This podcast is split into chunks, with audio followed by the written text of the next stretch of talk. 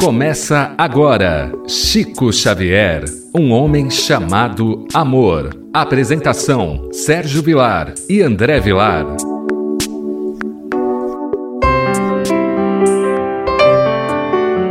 Queridos amigos da Rádio Boa Nova, estamos iniciando o programa Chico Xavier, um homem chamado amor, apresentado por Sérgio Vilar e André Luiz Querini Vilar nós temos como hábito estudar a vida e obra de Chico Xavier. Nós iniciamos o nosso programa estudando lindos casos de Chico Xavier, contando a sua infância, as suas dificuldades, mas também procurando extrair todo aquele conhecimento, toda aquela dificuldade que Chico passou para trazer para o nosso coração, para o nosso dia a dia. Tudo bem com você, André Luiz? Tudo bem, querido Sérgio. Que alegria e que responsabilidade apresentarmos um programa que tem como foco e finalidade estudar a vida e a obra deste grande brasileiro que, com tanto orgulho e carinho, podemos dizer que somos contemporâneos, Francisco Cândido Xavier. Aos nossos ouvintes, que possamos ter um programa de muita paz, de muita luz e gratidão pela imensa audiência que estamos tendo através da rádio Boa Nova. Gratidão a todos que nos ouvem.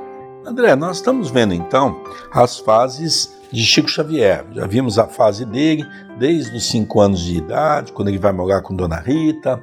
Depois fomos caminhando por várias experiências que o Chico teve, até agora, 1927. É, praticamente 12 anos se passaram do desencarne da sua mãe. Nós já vimos também que de 1920 a 1927 o Chico não teve contato mais com a sua mãe.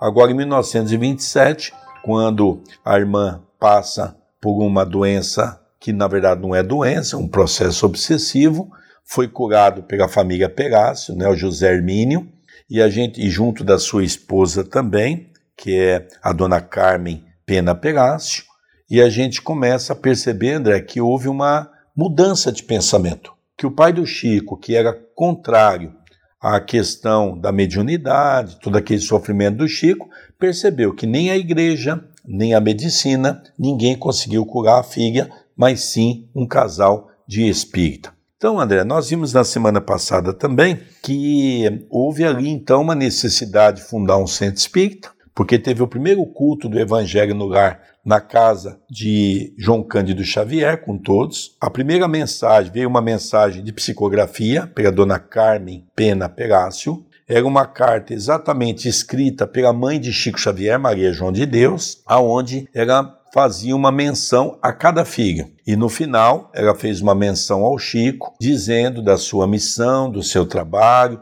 da sua responsabilidade, e ela então cedeu dois livros, o Evangelho segundo o Espiritismo e o livro dos Espíritos. É isso mesmo, né, André Luiz? É verdade. Eu gostaria também, muitas pessoas podem falar assim: ah, que pena, eu só estou conhecendo o programa através do programa de hoje. Mas quem quiser acompanhar todos os outros programas que nós fizemos até o presente momento pela Rádio Boa Nova, você também pode conhecer pelo canal do YouTube da TV A Caminho da Luz youtube.com barra TV A Caminho da Luz. Se inscreva no canal, habilite as notificações e ali tem a playlist deste e de muitos outros programas que eu e o nosso querido Sérgio apresentamos com muito carinho e com muito amor. É verdade. Hoje nós vamos ver um pouquinho, André, o entusiasmo apagado. Nós vamos ver que começou-se então as reuniões. De qualquer maneira, começou-se o trabalho. Então, em fins de 1927, o Centro Espírita Luiz Gonzaga, então sediado na residência de João Cândido Xavier. O Chico não arrumou um outro lugar, então acabou indo para a casa do pai, que se fez presidente da instituição e estava bem frequentado. É natural. Começou uma coisa nova. Tudo que é novo desperta curiosidade, que é o tal do espiritismo o que, que o Espiritismo fala. Então, o bem frequentado é porque as pessoas queriam saber o que, que ali acontecia, como é que se dava a reunião. Era uma cidade pequena, uma pessoa passava para outra. E o pai do Chico assumiu a presidência, mas uma presidência simbólica. O pai do Chico era um homem muito simples, um homem que muito provavelmente também não sabia ler, não sabia interpretar as situações espirituais, aceitou de bom grado, aceitou por conta da situação, que a sua filha foi curada, pedido do Chico, ou as primeiras reuniões foram na própria casa do pai do Chico, onde o Chico até então morava também. Então nós começamos a ver todo o desenrolar, todos os bastidores da fundação e do início do Centro Espírita Luiz Gonzaga em Pedro Leopoldo, que existe até hoje. Interessante, André. Começou aí muita gente. Isso é normal numa casa espírita, não é? Mas começou a aparecer também, André, muitos candidatos ao serviço da mediunidade. É interessante como tem gente que quer escrever, como tem gente que quer ser médium, mas trabalhar para limpar um banheiro, para limpar o centro, para fazer comida, não é sempre que você acha pessoas, não é? Então veja, André, que coisa interessante. Havia muitas promessas das pessoas que vinham, não é? José era irmão do Chico e na residência dele realizavam-se as sessões públicas nas noites de segunda e sexta-feira. Em cada reunião ouviam-se exclamações como esta: Quero ser médium psicógrafo, quero desenvolver-me na incorporação, precisamos trabalhar muito. Não será interessante fundar um abrigo ou um hospital? Veja, André, aqui a gente tem um campo aqui para analisar muito bom. Apesar do pai do Chico ter assumido na ata, ter sido o primeiro presidente, nós vamos ver que quem realmente assumiu de direito e de fato foi José, que era irmão do Chico. E José era uma pessoa que realmente estava tão empenhada quanto o Chico. Estava sempre ao lado do Chico. Era aquele que dava toda a sustentação ao Chico, né, André? Nessa altura da vida do Chico, Chico tinha duas pessoas que apoiavam, Dona Cidália Batista e José Xavier, que é o seu irmão. Só que a Dona Cidália, passado um tempo, vai desencarnar. O José Xavier, de todos aqueles irmãos que o Chico tinha, era o único que se devotou à causa naquele primeiro momento. Era o único que trabalhava de fato no centro, era o único que ajudava de fato o Chico. Os outros tinham seus afazeres, estavam na escola, estavam em desenvolvimento, não se interessavam. Só que José Xavier tem um problema, mais para frente também desencarna. Ele desencarna novo. Ele deixa uma viúva e deixa dois filhos. Então, uma situação também, um contexto bem complicado que vai caber depois ao Chico ajudar toda essa família que ele tem, a família física. Então nós vemos que José Xavier, ele ajudou durante muito tempo o Chico. Só que nós vamos ver também que José Xavier, em determinado momento, tem que trabalhar à noite e se ausentará do centro. Então, esse começo da, da vida do Chico foi muito difícil. E outro ponto que nós temos que relacionar da história é quando nós vemos os candidatos, a mediunidade. Os candidatos existem até hoje. A mediunidade ela é muito bonita. Mas a mediunidade ela precisa vir com uma perseverança do médium em se manter humilde. Hoje, nós temos muitas pessoas deslumbradas com a psicografia, com a psicofonia, com a vidência, com a mediunidade de modo geral. Só que nós temos que entender que não é a mediunidade que vai fazer o ser humano ser melhor, é o ser humano que fará a mediunidade ser melhor. Não adianta eu ser um bom médium na casa espírita e no meu lar ser uma pessoa desagradável de lidar. No trabalho, ser aquela pessoa muito ferrenha, muito crítica, muito dura ou muito indisciplinada. A mediunidade ela não pode ser a base do trabalho do ceareiro espírita. A mediunidade ela tem que ser o complemento. A base tem que ser o estudo, o trabalho em si. Está vinculado a uma atividade caritativa, Ser médium, receber o pensamento dos espíritos é fácil, mas nós temos que estar ali na lide. E naturalmente a mediunidade ela sempre exerceu um fascínio muito grande. Eu quero ser médium, como se isso fosse uma coisa, um título extraordinário. Ser médio é ser uma pessoa comum, trazer livro é ser uma pessoa comum, ver os espíritos é ser uma pessoa comum. Nós temos é que procurar ser bons cristãos, é reformular o nosso pensamento, é reformular a nossa atitude, é reformular o nosso caráter. Não preocupar apenas com a mediunidade, igual nós temos visto na história de hoje. Interessante, né? Eu gostaria também de realçar alguns pontos que julgo ser importantes. Né? Isso aqui é uma realidade do movimento espírita até hoje. Porque, olha, o primeiro trabalho de Chico Xavier, e é por isso que levava muita gente, primeiro, o Chico, desde quando começou a trabalhar, começou a receber a carta do chamado Correio do Além.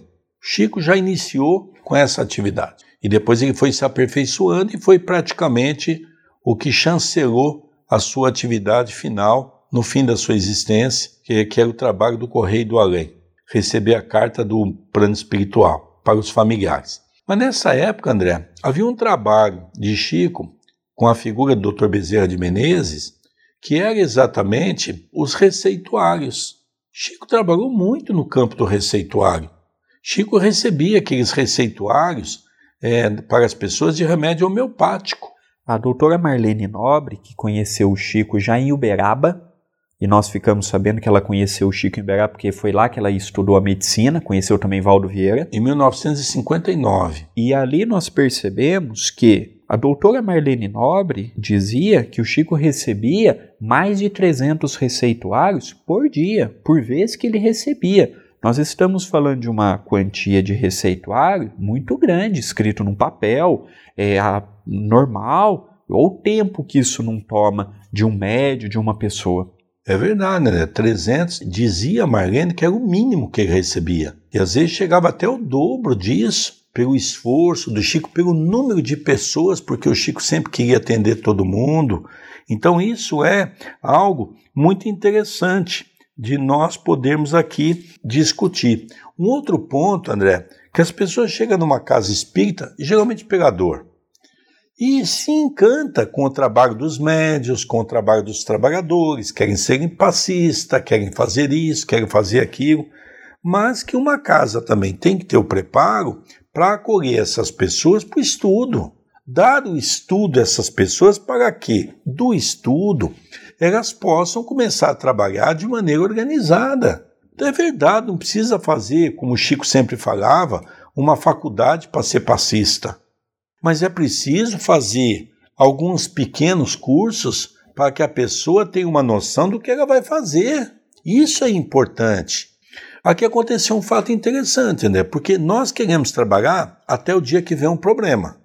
Bom, surgiu o primeiro problema nas atividades. Qual é essa dificuldade? O entusiasmo era grande.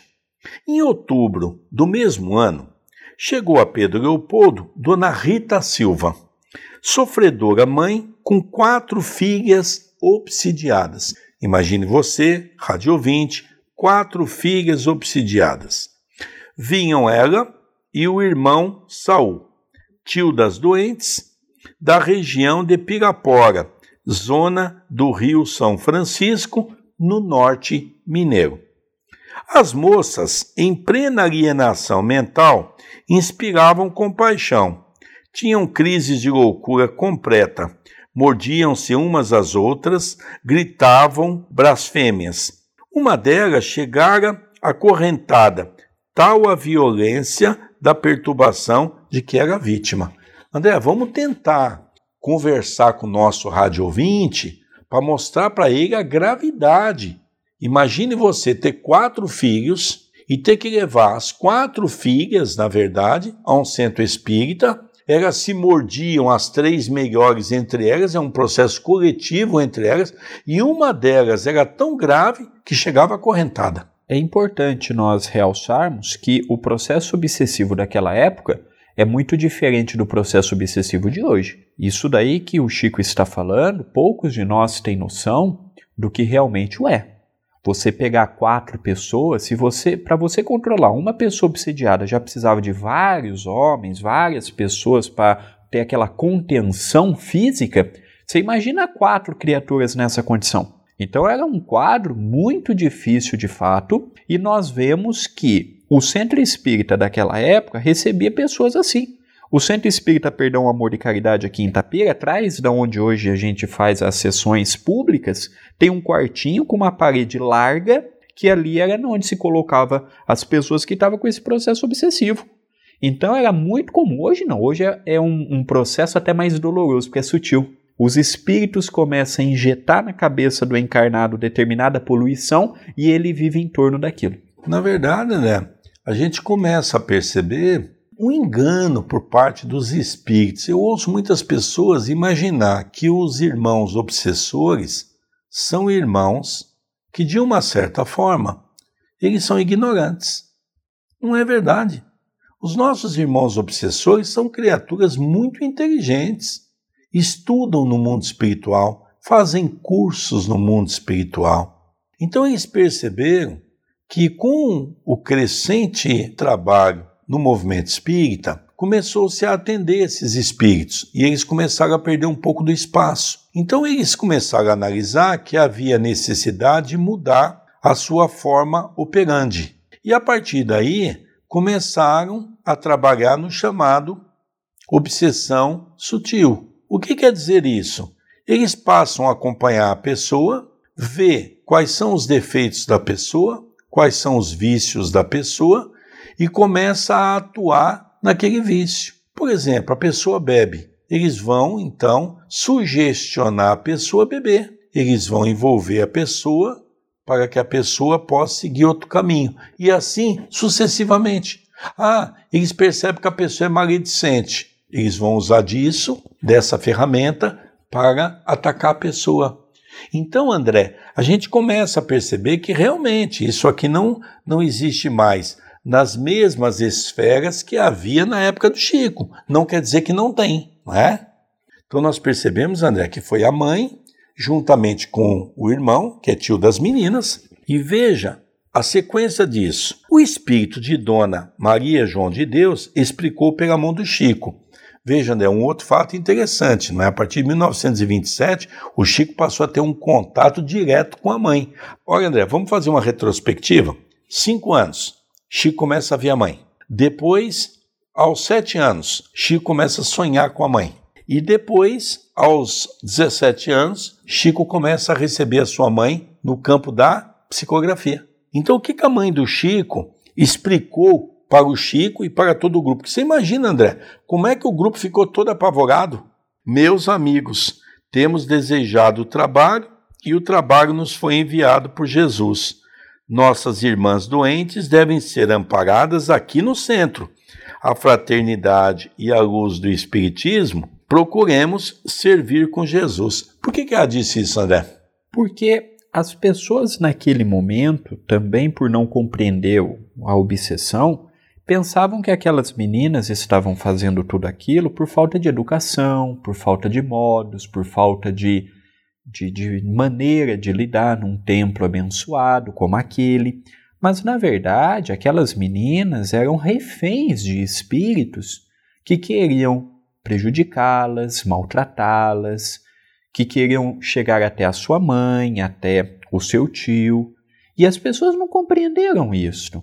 Nós, os espíritas, temos que entender que num centro espírita vem gente de todo tipo. E é a oportunidade que nós temos de acolher esse tipo de pessoa. É evidente que nós temos que procurar a paz coletiva e dar um tratamento e uma atenção especial a esse tipo de pessoas. Mas nós não podemos rechaçar essas pessoas. Nós temos que acolher. São esses perturbados que mais caridade nós temos que ter. São essas pessoas que maior carinho nós temos que envolver, porque é quem precisa. Dessas quatro irmãs, André, três se mordiam, se estapeavam. Era uma coisa terrível, não era uma falta de educação. Elas estavam todas num processo coletivo medionizadas. Aquela outra que estava amarrada era um caso tão grave, mas tão grave, que naquele momento ela podia até matar uma pessoa. De tal era o desequilíbrio que ela se encontrava exatamente envolvida por aqueles espíritos trevosos. Olha, André, como é interessante isso. Isso aconteceu numa noite de segunda-feira. Imagine você, o nosso rádio ouvinte. Quando chegou na reunião da sexta, daquela mesma semana, José e Chico Xavier estavam em companhia das obsidiadas sem mais ninguém. As pessoas querem apenas os momentos de alegria e de glória. Até hoje é assim. Se nós propormos uma atividade que vai dar ibope, os candidatos são muitos. Mas nós também temos que nos colocar no lugar das pessoas que não foram. A fé é uma coisa muito oscilante, ainda não a temos. As pessoas naquela época estavam acostumadas com o céu fácil, herdaram a visão da Igreja Católica, que merece da nossa parte, evidente, respeito e carinho. Então, nós até compreendemos o porquê que não tinha ninguém. Nós até compreendemos o porquê que só estava o Chico, seu irmão, e aquela família distante. Por isso que nós entendemos também, André, que é de suma importância nós termos os nossos cursos na casa espírita, não para formarmos de maneira alguma é, criaturas no campo acadêmico. Mas esses cursos vão dar uma visão às pessoas o que é uma obsessão. Porque há muitas pessoas que acham que o centro espírita vai resolver todos os nossos problemas. Quantos trabalhadores, André, até trabalhadores de muitos anos numa casa espírita, às vezes a gente vai fazer a palestra, passa a conhecer essas pessoas, um belo dia a gente retorna àquela casa. Cadê aquele companheiro? Ah, passou por umas dificuldades.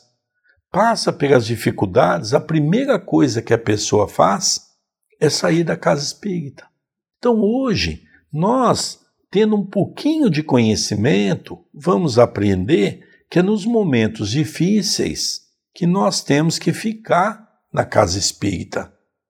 É nos momentos difíceis que nós temos que ir lá pedir auxílio. Pedir auxílio não é resolver os nossos problemas.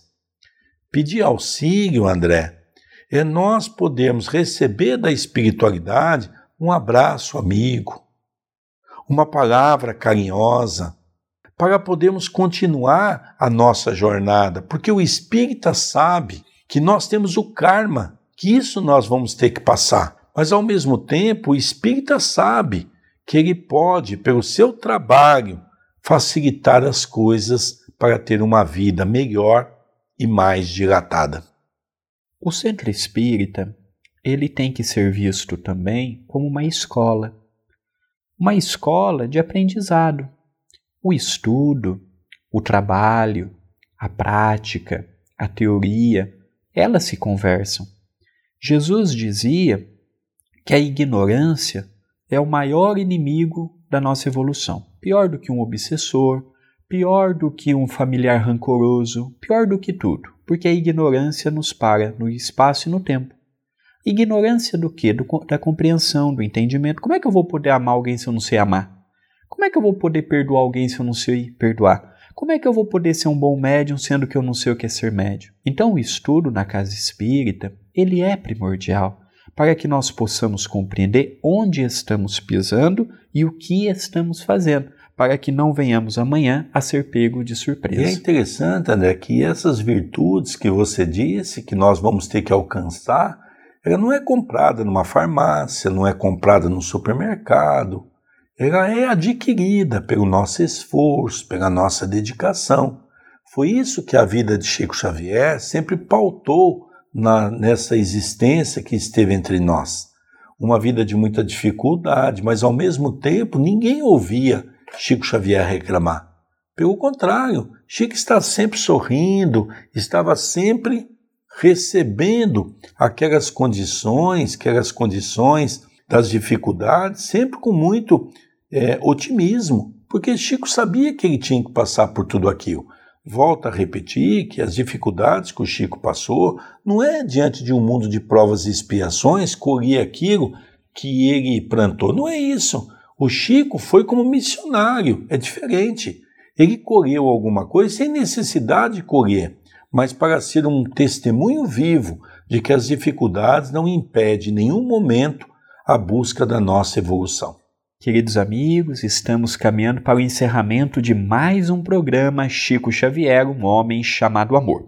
Eu gostaria de pedir às pessoas que tiverem interesse de conhecer outros programas apresentados por mim e pelo nosso querido Sérgio Vilar para conhecer o canal do YouTube da TV A Caminho da Luz, youtube.com.br TV A Caminho da Luz. E você também pode entrar em contato conosco pelo WhatsApp 19 997782794. Interaja conosco.